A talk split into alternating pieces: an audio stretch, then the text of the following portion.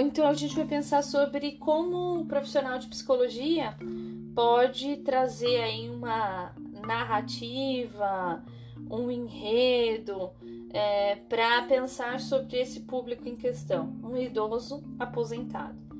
Quando ele consegue ver essa etapa da vida de maneira que venha a, a oferecer autonomia, independência, liberdade, né, um período de oportunidade, ele consegue se sentir satisfeito e é, oferecer dentro das suas escolhas um padrão de, de prazer e de satisfação. O que é relevante é que o profissional de psicologia ele fique atento a esse enredo. Às vezes, dentro desse enredo, é muito comum surgirem grupos para reflexão de aposentadoria ou grupos de idosos diante do processo de aposentar, para justamente eles poderem dialogar, se apoiar, fazerem projetos comuns, trazerem enredos que possam oferecer oportunidade criativa, autonomia. Para isso tem diversos projetos, né? A gente consegue perceber, por exemplo, espaços em universidades para receber o público idoso, onde vai dando desconto para que ele volte. Aí eles falam que é o espaço da terceira idade. Eles vão trazendo essa, esse enredo, essa nova possibilidade, para ele também ter uma participação ativa, para ele também é, ter um novo enredo.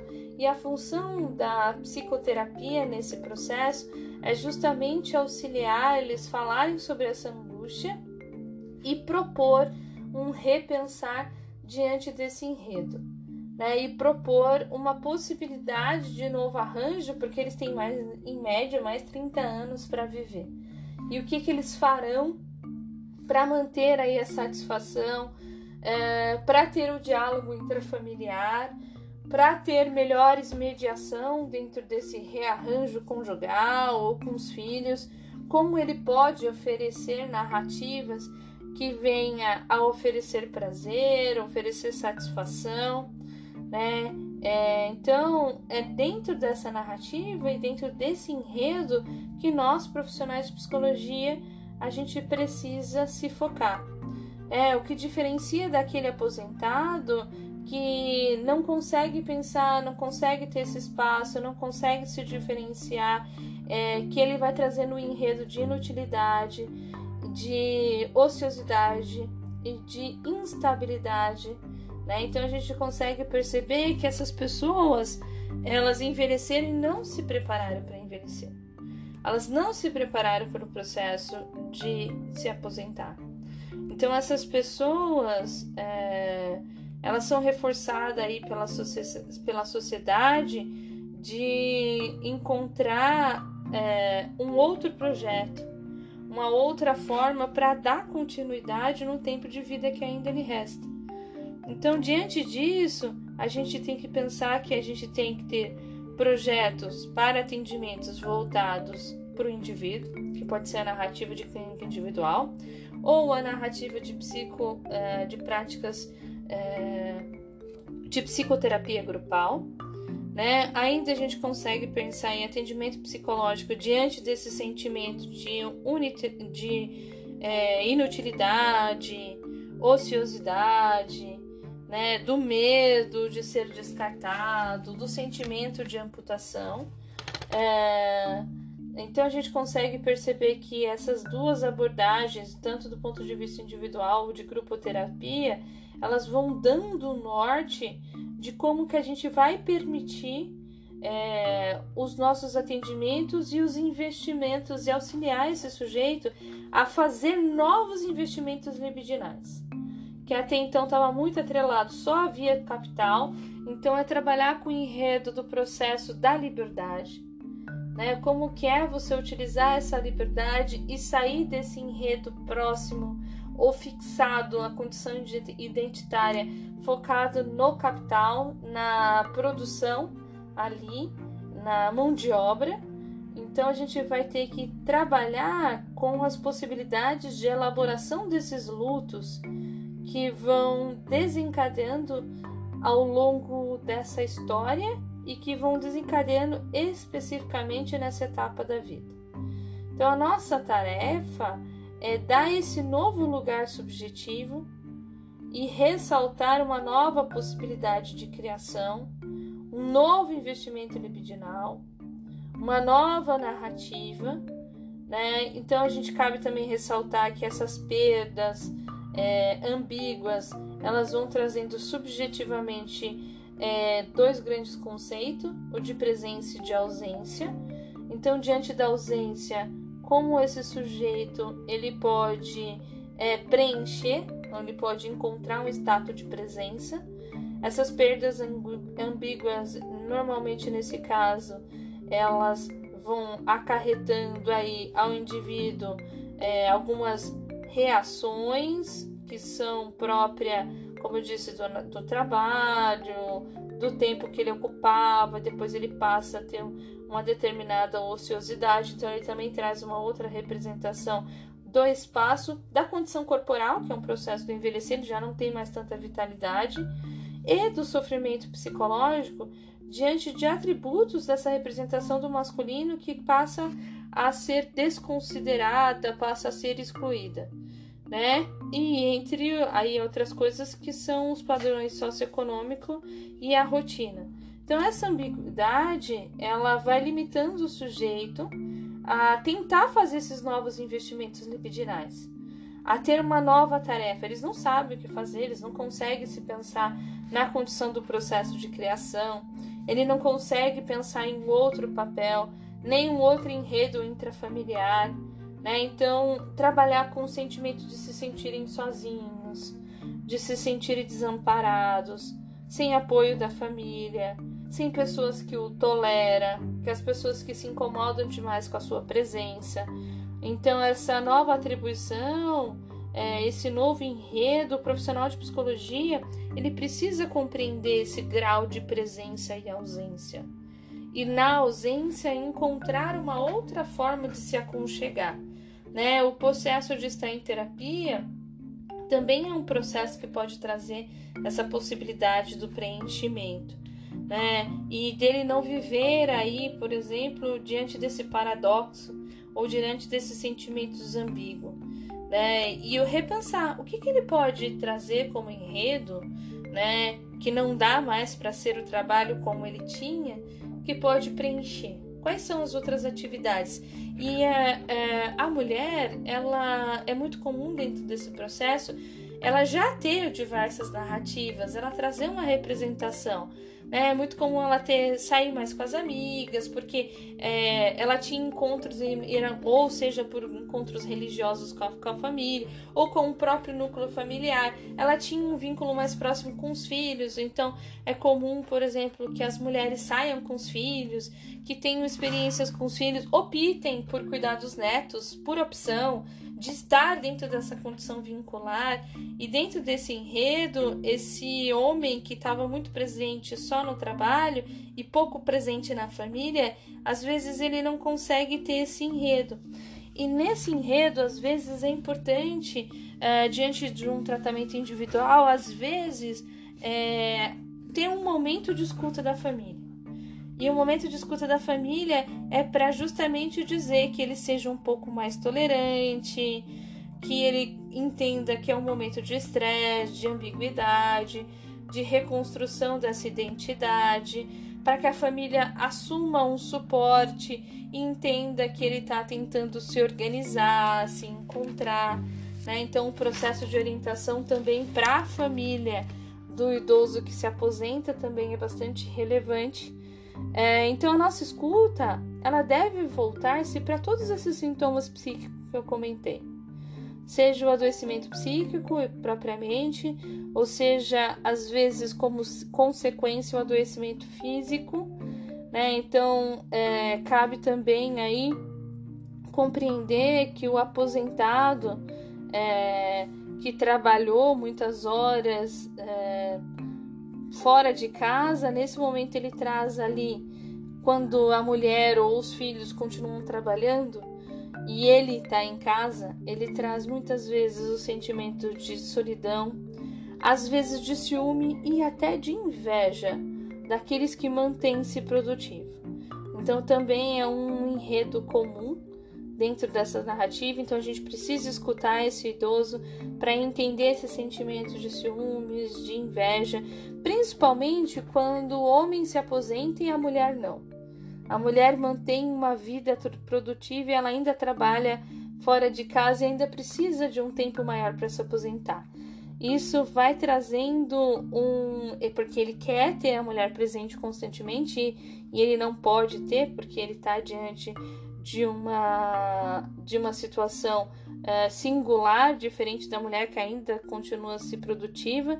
Então ele traz isso, a mulher traz essa narrativa de que ela se sente é, presa porque ele tem bastante ciúmes e ela sente como se ele estivesse invejando o status no qual ela está. Então ele precisa trabalhar com essa questão de ambiguidade e entender que essa esposa ela está em um outro momento, está diante de um outro cenário né? Isso também pode ocorrer quando a mulher ela, ela já tinha e já mantinha uma vida cheia de atividades, né? Como ela já cuidava dos netos e tinha um tempo mais fora de casa, então ela já fazia atividades físicas, ela já tinha amigos ou práticas religiosas, já se encontrava com um grupo é, de lazer ou com um grupo religioso, que é muito comum nesse período. Então esse esposo começa a se sentir bastante incomodado por essa mulher ter tanta atividade e ele não ter. Outro enredo que é importante pensar dentro dessa condição da masculinidade, que a mulher ao longo da vida ela vai fortalecendo os vínculos de amizade e ela vai mantendo esse enredo. É muito comum as mulheres terem amigas, se encontrarem, falarem ao longo da vida e elas vão, vão fortalecendo isso, seja porque elas vão levar os filhos é, para a escola e e os filhos para brincar na casa do colega, ou elas vão trazendo esse enredo próprio pelo ciclo religioso do qual ela tá tá vivenciando, ou por ela ter mais horas, ela tem mais contato com os vizinhos. Então é comum que a mulher traga e mantenha um vínculo de amizade e o masculino não. É comum, por exemplo, que o masculino, o único vínculo que ele tem é o vínculo com a família, com os filhos e com a esposa. Então, quando ele faz uma análise, uma percepção de que essa mulher, ela tem aí muitas atividades, ela tem lazer e ela tem vínculo para além do que ela tem com o cônjuge, ele se sente bastante incomodado, porque ele não tem, ele não manteve isso. Né? É muito comum isso acontecer. Não são todos os enredos. Espera-se que, na verdade, esse, esse par conjugal, seja ele heteronormativo ou homoafetivo, que eles tenham é, vivências e experiências além da condição conjugal, mas é comum que o homem não mantenha um vínculo de amizade geracional, isso é mais comum do que na mulher. Então, diante desse cenário, a nossa função na análise é fazê-lo ser e pensar no processo de alteridade, na tentativa de integração aí com novas representações simbólicas, o que, que ele pode gostar, o que, que ele fez que não, que não, o que, que ele pode fazer que ele não fez por conta do trabalho, o que e, e trazer novas atração e novos investimentos libidinais. Essa é a nossa contribuição no processo terapêutico. Né? Já quando os dois se aposentam juntos, né? então o que, que eles precisam lidar? Com excesso de convivência porque os dois perderam a atividade ocupacional, os dois estão com tempo livre e os dois estão convivendo o tempo todo junto. Né? Então, esse excesso de convivência é, nem sempre é fácil nesse período. Então, os conflitos conjugais eles vão ser bastante marcantes aí. Esse excesso de convivência também vai se dar quando o filho ainda permanece dentro desse espaço de família. Então é importante a gente considerar essas ambiguidades, essas fronteiras também, que vão envolver o pertencer e o não pertencer, vão envolver a volta ao lar e o não voltar para o lar, que era a representação antiga, que ele tinha muitas horas de trabalho. É, então ele vai trazendo aí uma mescla de ser incluso e também de ser intruso Então, o que, que faz ele ser incluso dentro dessa família e ele ser um intruso dentro dessa família? O que, que vai desencadeando é, quando ele não é bem aceito, bem acolhido, pelo esse excesso de convivência, é, vai alterando o nível de estresse, de insatisfação, de atividades negativas, de sentimentos negativos, ah, de sentimentos de desvalorização. É, então, o aposentado na família ele precisa se adaptar a essa nova cultura, ao novo tempo de convivência, à transição individual e também familiar. É, Para isso, ele precisa trazer novas adaptações, enfrentar diante desse excesso de convivência os possíveis estresse, o ciúme, em criar uma nova base de identidade que não está mais atrelada ao trabalho né? Que por isso que é tão dolorido, porque a primeira representação ela estava atrelada à condição de base identitária. Então a aposentadoria ela vai trazendo esse enredo e esse é um enredo de narrativa que a gente vai conseguir pensar para um determinado público. Claro que para quem tem melhores condições socioeconômicas é mais fácil de viver em qualquer período da vida. A gente está trazendo uma narrativa de pessoa ou de classe média ou de classe baixa socioeconomicamente, né? Então a gente já está trazendo um outro tipo de enredo. O texto ele também vai trazer um enredo que é bem interessante de como se dá a aposentadoria, por exemplo, para imigrante, né? Porque o imigrante é, ele ele vai para um determinado país, em especial vem para o Brasil. É, para trabalho. Então ele vive muito tempo aqui, distante da sua família, inclusive do seu país de origem. E ele também aí vai trabalhar duro para sustentar sua própria família, mandando dinheiro para a família. Então a imigração aí ela vai trazendo é, alguns tipos também de desenraizamento, que é uma outra representação. Então a gente consegue pensar dentro dessa aula que existe o aposentado masculino com um patamar socioeconômico bom, que traz um outro tipo de vida, um outro tipo de representação, maior possibilidade de criação, maior possibilidade de ter um acompanhamento psicoterápico, maior possibilidade de ter maior é, apoio e suporte para a saúde, é, maior possibilidade para integração com o mundo a gente está falando de um público socioeconomicamente de classe média, de classe baixa, que se planejaram, aqueles que se planejaram e fizeram investimento para complementação de renda, ele também traz um outro enredo, uma outra narrativa. Mas a gente também tem aquele público que traz a ideia instituída de que trabalhar para um dia se aposentar, de trabalhar para um dia ficar tranquilo mas sem um planejamento, o que fazer com o tempo que lhe está sendo oferecido, que até então não existia. E a gente consegue trazer uma representação muito próximo da condição identitária, da representação do capital, da representação identitária de uma lógica de que o trabalho ele vai repercutir algo da sua história identitária, a base da sua representação subjetiva. E a gente está tendo um outro público agora, que é o aposentado imigrante, que ele sai do seu país para mão de obra, né, para representação dessa mão de obra, e depois que ele se aposenta, ele não é, ele é um imigrante, ele não é mais uh, é, alguém que trabalha em determinado país, então a gente consegue pensar aí em outro sentido diante dessa ruptura, né? Porque ele vai passar também por todas essas representações identitárias no sentido de voltar para uma família, de ter um excesso de convivência, de voltar para o seu país, né? De trazer um, uma nova forma de representação do seu cotidiano mas também vai ter uma fissura que, que é a representação de uma cultura, de um país que o acolheu diante da prestação de serviço. Então ele traz ali também, ela vai estar se relacionando com uma ruptura significativa é, na sua vida cotidiana também. Porque ele vai ter que encontrar uma outra base de sustentar as suas relações que ele vivenciava com o país que ele prestava serviço e com a relação com o seu país de origem, né? Porque ele volta para casa.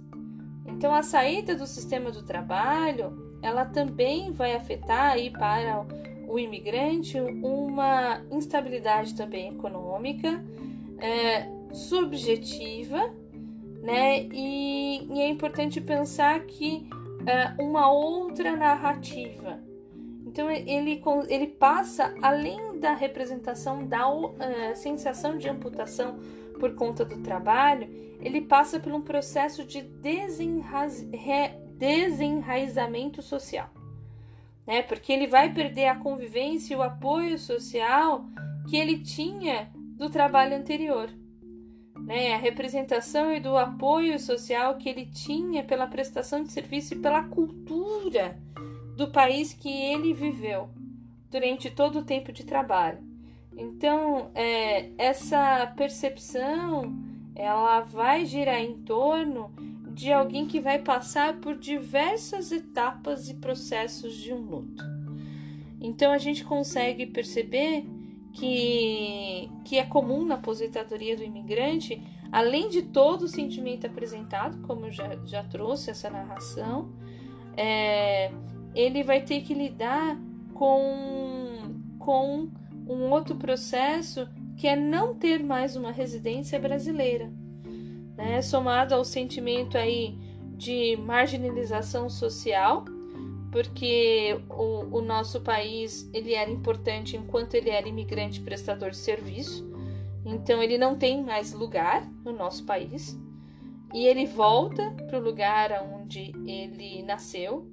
E aí tudo vai, claro que a gente consegue perceber que tem pessoas que vêm a trabalho e elas encontram forma de ter é, enraizamento também aqui. Então, por isso que a, a legislação brasileira permite, se ele tem filhos, para ele trazer outra cultura, que isso faz com que ele possa trazer os membros da sua família para residir no Brasil.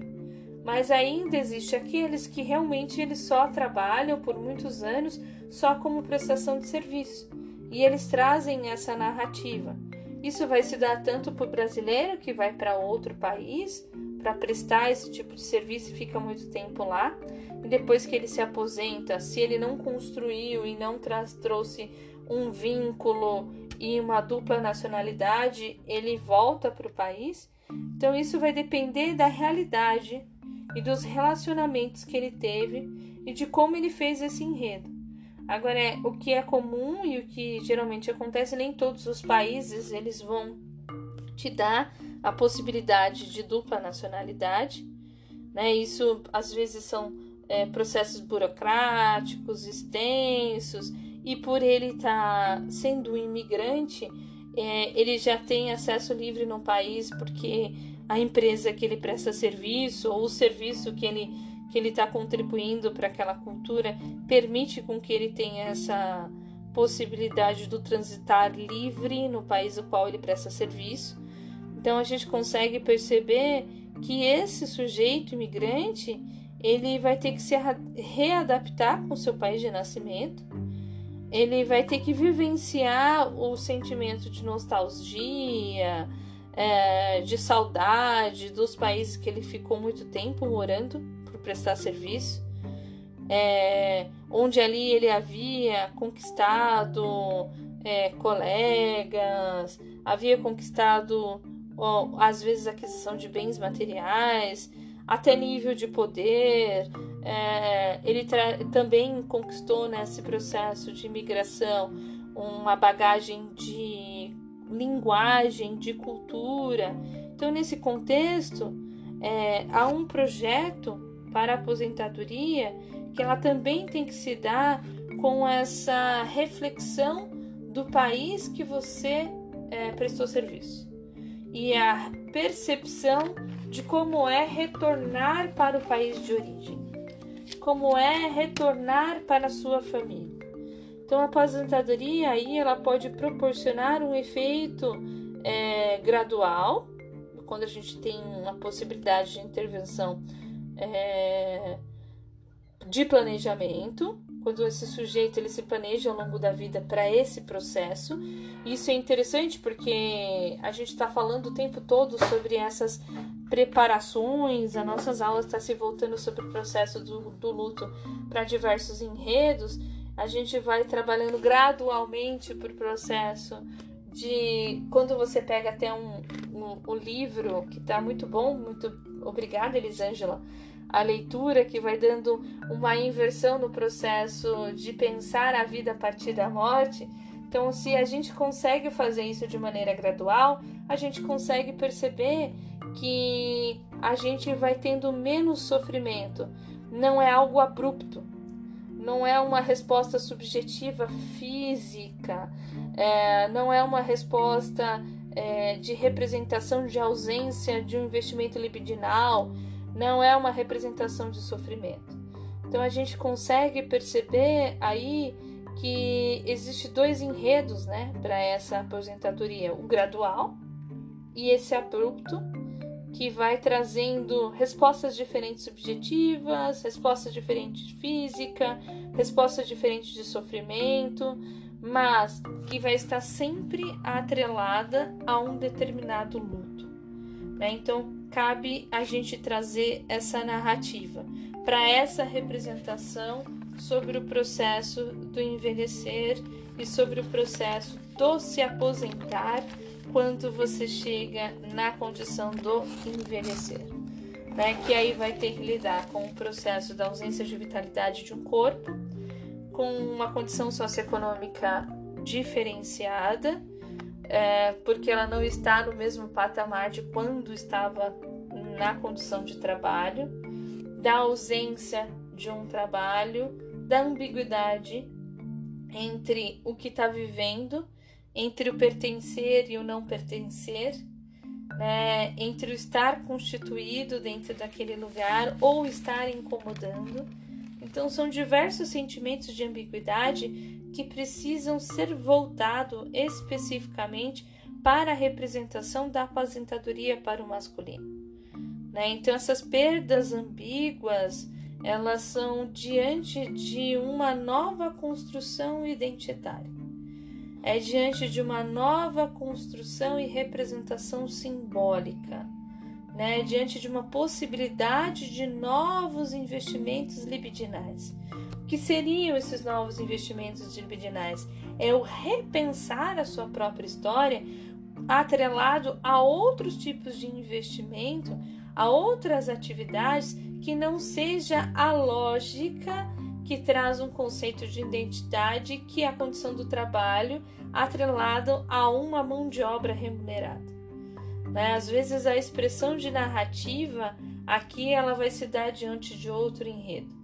É importante pensar também, do ponto de vista de saúde, nós, como profissionais da saúde, que nesse processo de aposentadoria e diante da queda da renda, quando ele não traz um planejamento, ele não faz um investimento, por exemplo, é, para estar diante de uma compra de tratamento de saúde, ele vai ter muitas dificuldades, porque ele vai ser tratado pela rede pública do tratamento de saúde.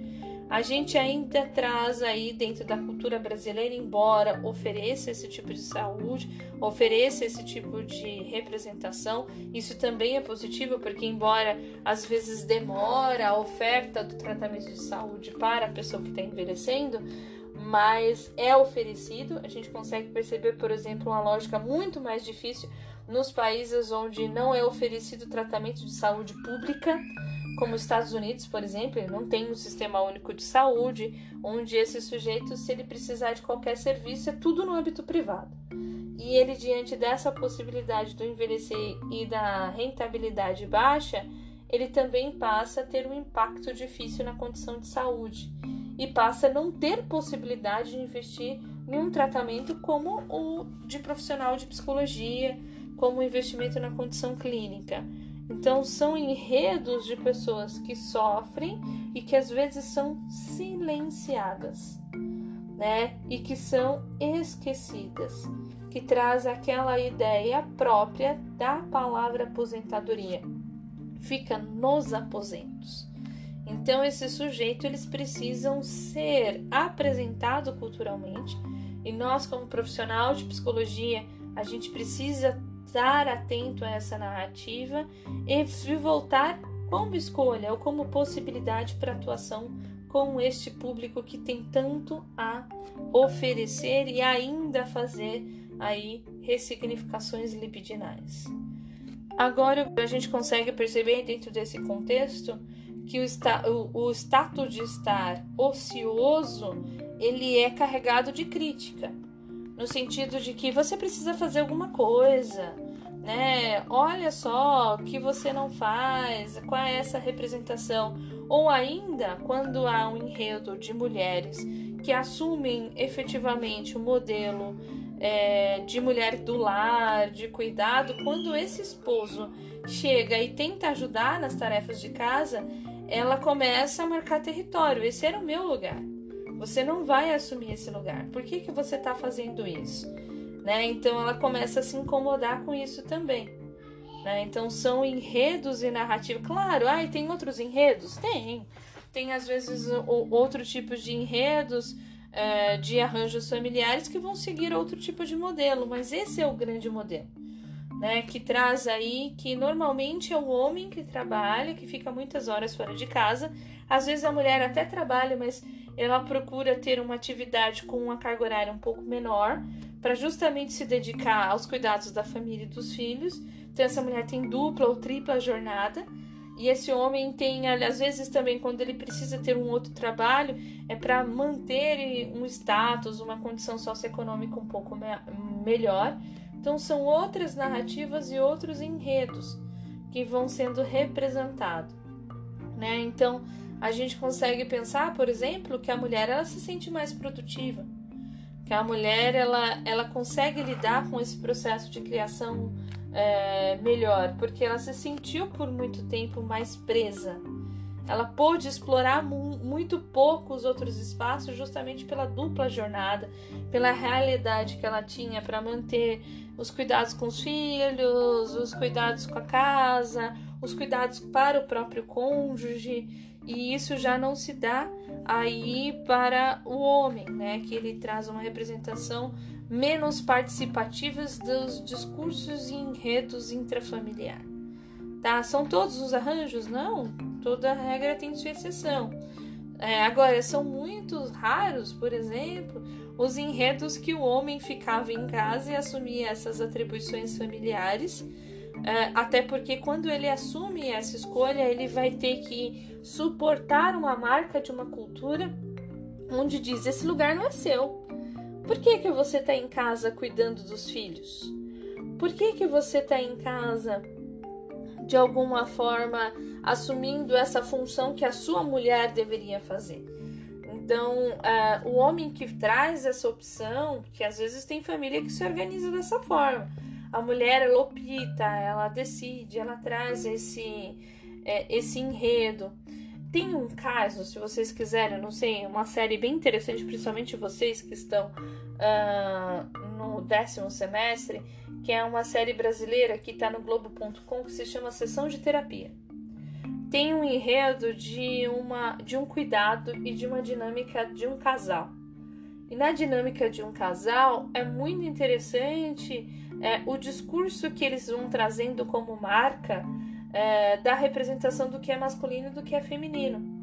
É um posicionamento em que o homem ele é um artista e ficou muito tempo desempregado e a mulher teve uma produção, uma vida bem ativa e ela precisava engravidar. E, e dentro desse enredo, dentro dessa vida ativa, ela pensava onde que ela ia ter o lugar de mulher. Então, na, na, na briga do casal, é muito comum eles trazerem ataques a essa representação do que é feminino e do que é masculino. Ela diz: Eu trabalho tanto porque você não faz nada. Eu trabalho tanto porque você não assumiu esse lugar que deveria ser seu. Como que eu vou, de alguma forma, ter um filho ou é, sustentar essa condição gestacional se eu tenho que trabalhar muito? Então, são essas a, as narrativas que vão falando do que, que essa mulher pode ter, do que, que esse homem pode ter. Então são esses enredos é, que vocês precisam pensar que vão aparecer dentro e é um público específico. Claro que quem tem melhores condições socioeconômicas ele vai viver melhor em qualquer período da vida, inclusive no processo do envelhecer porque ele pode criar, recriar, pode aproveitar ou fazer outra coisa, ou montar outro negócio. É, e se o negócio não der certo, tudo bem, porque ele tem outra possibilidade de existência. A gente está falando de um público e de pessoas que o arriscar e o ser ousado é um processo que pode trazer marcas. Porque se ele faz um novo investimento, por exemplo, um novo negócio, que dá errado, isso pode trazer novas consequências e nova representação na masculinidade. Então é importante entender esses enredos que está atrelado à condição do masculino e do feminino. É, aí a Lair coloca: Eu já tinha visto esse incômodo em algumas famílias conhecidas e os conflitos que apareciam nessas famílias. Né? Então é importante a gente pensar que esses conflitos eles podem existir sim e pode ser sim um incômodo na família. Né? É uma surpresa é, porque de alguma forma a gente não passa a refletir sobre esse processo do envelhecer. E cabe em qualquer momento da vida atrelar aí essa dinâmica uh, sobre o que eu vou fazer, né? Como eu vou complementar a renda? Como eu vou fazer isso, né? E a gente não passa por esse projeto. Quando existe esse projeto para envelhecer é, o quanto antes, esse sujeito ele sofre menos impactos lá na frente. Porque se ele precisar fazer um outro tipo de investimento, isso, é, isso pode ser repercutido. Aí o Elemar traz aí uma fala, professora Rosilene, é, eu, trabalhador que não consegue se desvincular da instituição onde trabalharam durante anos e após a aposentadoria acaba adoecendo e até falecendo. A gente está falando de um público que não pôde ser tratado. Eu estou trazendo para vocês a possibilidade de ser tratado, de tentar perceber que esse sujeito pode encontrar novos investimentos libidinais. O que seriam novos investimentos libidinais para a teoria psicanalítica? Novos enredos de atuar a sua própria história, que não pode estar, por exemplo, vinculado diretamente àquela instituição em que ele trabalhou por muito tempo. Né? Então, é, esse sujeito ele precisa encontrar um novo enredo de viver. E esse enredo ele vai estar muito atrelado à condição uh, do vivenciar o luto. Né? E um pouco do que vocês estão lendo aí da obra para atividade é, para a atividade do portal, que é o pensar a vida a partir da possibilidade de, de morte. Assim você vai vivenciar o presente diante de uma outra representação.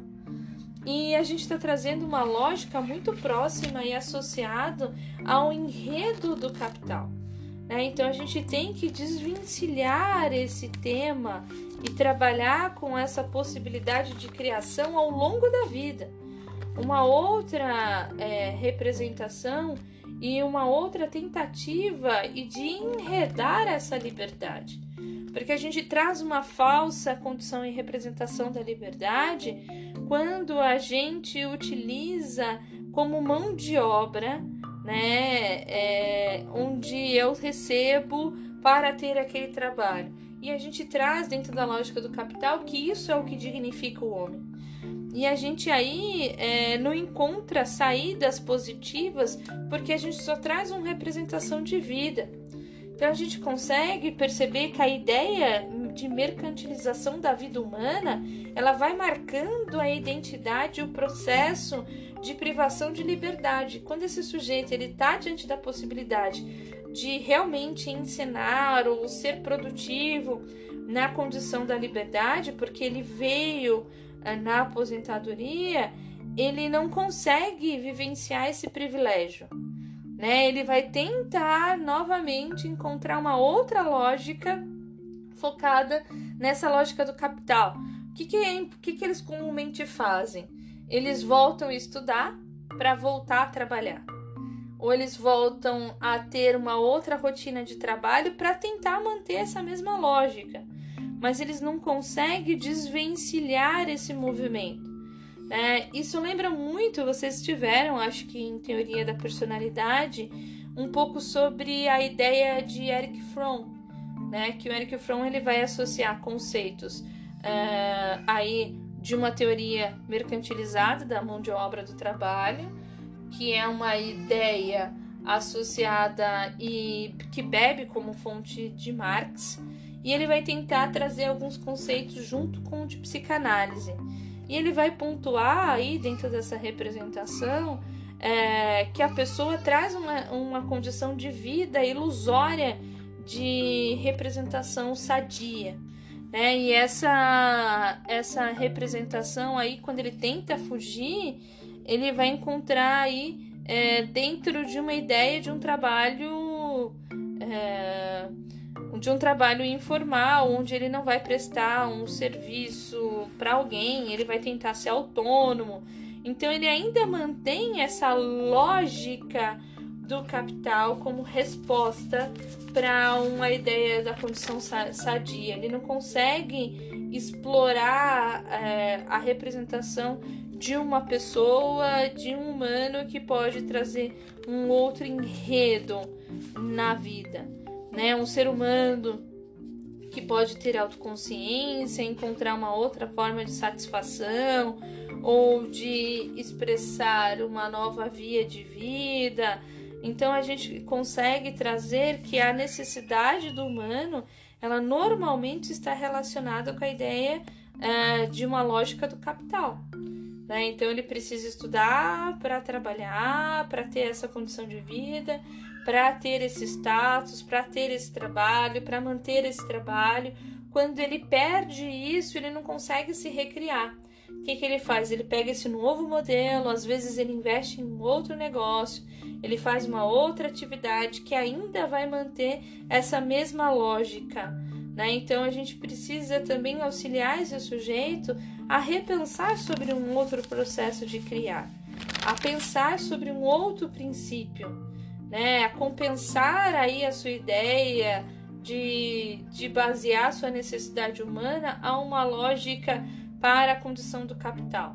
Né? Só que é um processo mais difícil, porque é um processo que já está instituído, é um processo que já vai trazer uma determinada narrativa, né? Então, é, seria ali pensar na atuação dessa estrutura a partir de uma outra mudança e um outro enredo social. Né? Então, seria uma outra ideia. Né? Então, a gente consegue perceber que quem consegue passar por esse processo de criação, ele traz uma nova oportunidade, um novo pensamento para si próprio, para lidar com a sua própria solidão, para lidar com seus excessos de convivência, para encontrar uma nova possibilidade de satisfação, né? Onde ele vai se transformar é, em um sujeito que consegue pensar numa outra lógica e não está relacionada sempre com a conquista econômica ou de relacionada à condição da, da propriedade privada. Ele vai trazer outro tipo de realização, outro tipo de produção ativa, quando ele consegue fazer isso, ele consegue vivenciar melhor esse processo do, do, de ser aposentado e idoso. Quando ele não consegue fazer isso, ele vai trazer essas marcas que o Eleomar coloca, que ele pode ficar doente e diante desse adoecimento, e diante de não ter um suporte diante desse luto, que dá a acolhida, que seja uma figura protetora, ele pode vir até a óbito, né? É, aí a Laí traz uma outra fala, e que, que é quando também os dois se aposentam na mesma época. É, aqui antes aparecessem os conflitos, a esposa foi trabalhar em outro serviço diferente do qual ela já do qual ela se aposentou. Tá, ela tá trazendo um outro enredo e um outro tipo de serviço. Mas quando. É muito comum eles encontrarem uma nova lógica de trabalho para tentar manter até o processo da vida e tentar manter essa ressignificação. Né? Mas ele pode trazer um outro enredo de ressignificação do processo do envelhecer. Só que a gente também sabe que a gente está diante de, uma, de um país capitalista e que para a gente manter um determinado padrão, uma determinada qualidade de vida, talvez a gente precise ainda manter essa lógica quanto a gente não é abastardo economicamente ou quando a gente não tem melhores condições para vivenciar. Ok? Há algo mais que vocês gostariam de trazer, de complementar, de narrar?